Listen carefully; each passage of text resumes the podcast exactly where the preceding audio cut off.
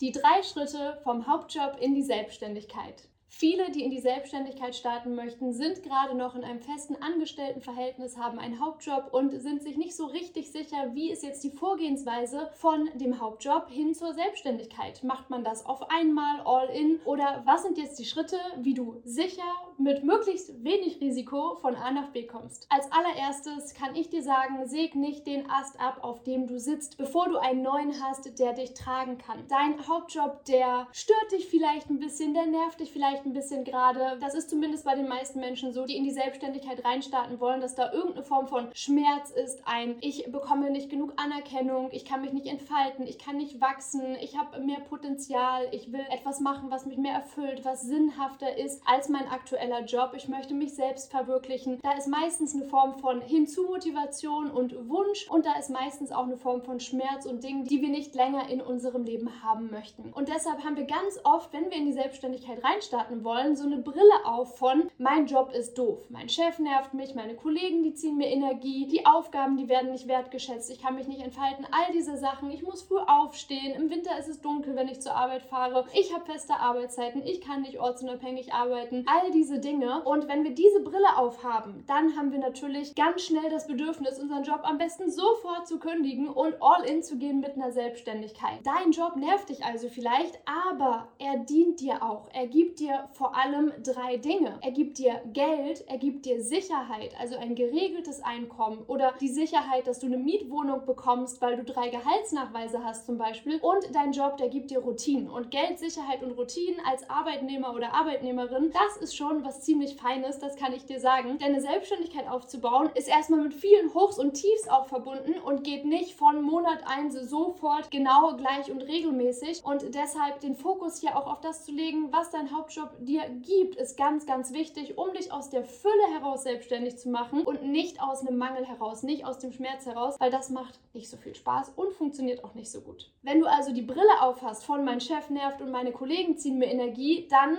guess what? Wird dein Chef dich nerven und deine Kollegen werden dir Energie ziehen, weil du genau das nämlich wahrnimmst und vermehrt wahrnimmst und dich dann besonders darüber aufregst und dich bestätigt fühlst in deiner Annahme, in deiner Sichtweise und so machst du das Problem einfach nur noch größer. Deshalb mein Tipp Nummer eins, wenn du gerade noch in einem Hauptjob bist, fokussiere deine Gedanken auf all die Dinge, die dein Job dir gibt. Und das ist zum Beispiel ein geregeltes Einkommen, ein bestimmtes Nettovermögen und Routinen, die du als Selbstständiger erstmal so nicht hast, sondern sondern dann später erstmal schaffen darfst. Aber das ist ein anderes Thema. Übrigens, wenn du Rücklagen von zwölf Monaten hast, dann kannst du darüber nachdenken, dich voll selbstständig zu machen, deinen Job zu kündigen und all in zu gehen, um wirklich dich 100% auf den Aufbau deiner Selbstständigkeit zu fokussieren. Wenn du allerdings keine zwölf Monate Rücklagen hast für dein Leben, um dich ein Jahr zu finanzieren, dann ist mein Tipp an dich, behalt deinen Job, mach Gedankenmanagement, lenk deinen Fokus auf die positiven Aspekte deines Jobs, weil im Übrigen wird es immer immer Dinge geben, die dich nerven im Leben, egal ob Job, Beziehung oder was auch immer oder dann deine Kunden, wenn du selbstständig bist. Deshalb ist es so, so, so wichtig, Gedankenmanagement zu machen und zu lernen, deinen Fokus auf das Positive zu lenken, auf die Dinge, die dir Energie geben. Und das ist jetzt eine super Gelegenheit, das Ganze zu üben. Wenn du drei Monate am Stück mit deiner nebenberuflichen Selbstständigkeit, die du aufbaust, genauso viel oder sogar mehr Geld verdienst als in deinem Hauptjob, dann ist ein guter Zeitpunkt, um von Vollzeit auf Teilzeit runterzuschrauben oder sogar ganz zu kündigen, je nachdem, wie sicherheitsorientiert du bist. Aber jetzt fragst du dich vielleicht, wie nebenberuflich selbstständig machen, wenn ich doch einen Vollzeitjob habe und vielleicht noch dazu Mama oder Papa von Kindern bin. Fokus gewinnen wir nicht, indem wir möglichst viel Zeit haben. Fokus gewinnen wir, indem wir die uns verfügbare Zeit bewusst nutzen und einsetzen. Denn ganz ehrlich, auch neben einem Vollzeitjob und auch mit Kindern bleibt uns genug Zeit für Buffering-Aktivitäten. Was meine ich mit Buffering-Aktivitäten? Buffering-Aktivitäten, das sind so Aktivitäten wie auf Instagram scrollen, Stories gucken, Beiträge durchscrollen, Reels gucken oder TikTok. Das ist sowas wie Netflix-Serien schauen, ähm, auf Facebook gucken. Das kann sowas sein wie emotionales Essen, Rauchen, Kiffen, Trinken, Feiern gehen, mit Freunden Freunden telefonieren, quatschen, rumtrödeln, grübeln,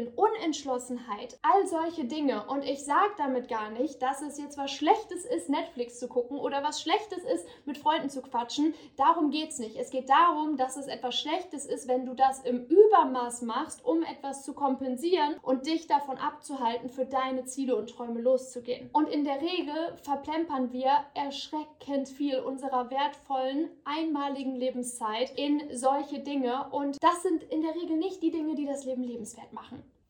Finde ich zumindest. Aber das muss ja jeder selber wissen. Tipp 2. Wie benutzt du deine Zeit? Mach dir bewusst, wie du deine Zeit benutzt, wohin du deine Lebenszeit lenkst, was du so tust und ob das Dinge sind, die du tun willst im Leben. Zeitmanagement ist Lebensmanagement. Lebensmanagement ist Selbstmanagement, ist Wertemanagement, ist Prioritätenmanagement. Deshalb schau dir an, wie du deine Zeit verbringst und wirklich auch mal über einen gewissen Zeitraum hinweg, über ein, zwei Wochen hinweg, wohin fließt jede Minute deines Tages und willst du das? Oder möchtest du deine Zeit bewusster einsetzen und hier etwas verändern? Nicole, eine Kundin von mir und Teil der Coach werden Community, hat im letzten Jahr 20.000 Euro Umsatz gemacht neben ihrer Festanstellung. Festanstellung und zwar im allerersten Jahr ihrer Selbstständigkeit. Nicole hat sich nicht von Ängsten oder von Unsicherheiten oder von zu wenig Zeit beeinflussen lassen. Nebenbei, Nicole war nicht nur angestellt und hat ihre Selbstständigkeit als Coach aufgebaut, Nicole macht auch noch Leistungssport und dafür geht auch ziemlich viel Zeit drauf. Und sie ernährt sich gesund. Also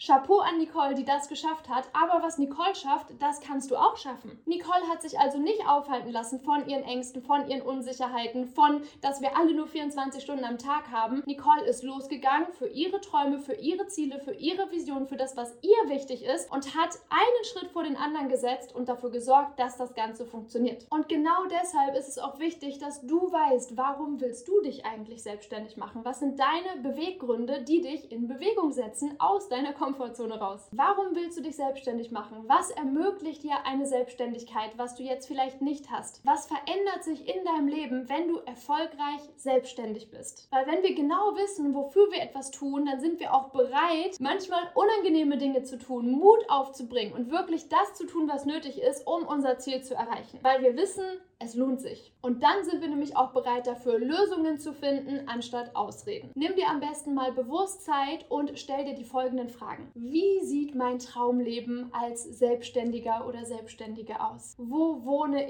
ich? Wie wohne ich? Wie sieht mein Umfeld aus? Wie sieht meine Umgebung aus? Wie sieht mein Freundeskreis aus oder meine Familie? Wie lebst du? Also wann stehst du auf? Was machst du nach dem Aufstehen? Was tust du so allgemein in deinem Alltag, in deinem Leben? Was sind deine Hobbys? Was sind die Dinge, die du tust? Drehst du YouTube-Videos zum Beispiel? Ist das was, was du tust? Oder machst du was ganz anderes? Wie fühlst du dich in diesem Leben? Was ist so das dominante Gefühl, mit dem du durch den Alltag gehst? Wie sehen die Menschen dich? Wie beschreiben die Menschen dich in diesem Traumleben, dieses Zukunfts-Ich von dir? Und je mehr du dir das wirklich einmal vorstellst und diese Linse scharf stellst von diesem Leben, was du leben möchtest, desto leichter wird es dir auch fallen, für genau dieses Leben loszugehen, weil du es es vor Augen hast, im wahrsten Sinne des Wortes. Ich bin ganz gespannt, was es mit dir macht, wenn du dir dieses Leben ausmalst. Wie ist das so für dich? Wie fühlst du dich? Was denkst du, wenn du dir dieses Traumleben einmal scharf stellst und so richtig detailliert ausmalst? Und denk dran, egal wie klein deine Schritte auch sein mögen, am Ende dieser Schritte bist du immer ein Stück weiter als die Version von dir, die gewartet hat, bis alles passt. Weil es wird nie alles passen. Es ist deine Verantwortung, dafür zu sorgen, dass du das Leben lebst, was du leben möchtest, dass du dein volles Potenzial entfaltest und der Welt das gibst, was du geben möchtest, was dich erfüllt und glücklich macht und dein Licht auf all die anderen Menschen um dich herum scheint. Ich schicke dir ganz viel Liebe und sag bis bald, deine Laura.